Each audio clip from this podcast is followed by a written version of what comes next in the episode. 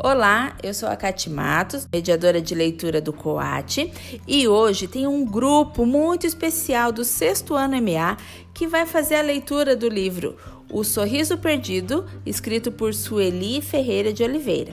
São eles: Pedro Henrique, Marina, Anali e Gabriel. Com vocês, O Sorriso Perdido.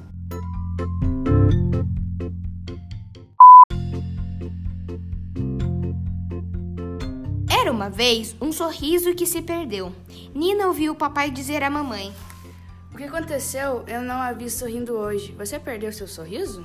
Nina gostava muito do sorriso da mamãe, não queria que ele se perdesse. Por isso, pôs-se a procurá-lo. Procurou pela casa toda, no quintal e no jardim, mas não conseguiu encontrá-lo.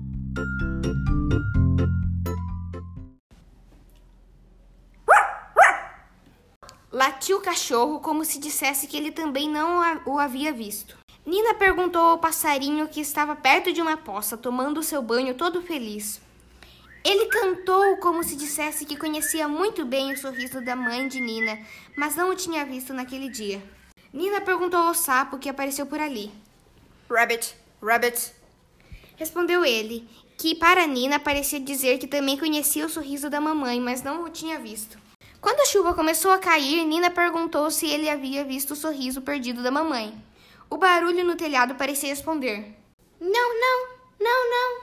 Eu não o vi. Vou perguntar ao papai, disse Nina.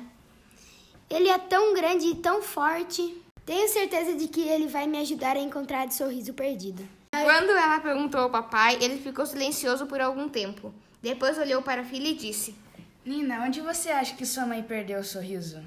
Nina não sabia responder.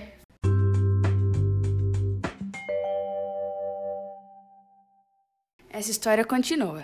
E se você quiser saber mais sobre essa leitura, você pode encontrar na sala de leitura do Coate. Até mais, até o próximo podcast. Tchau. Tchau.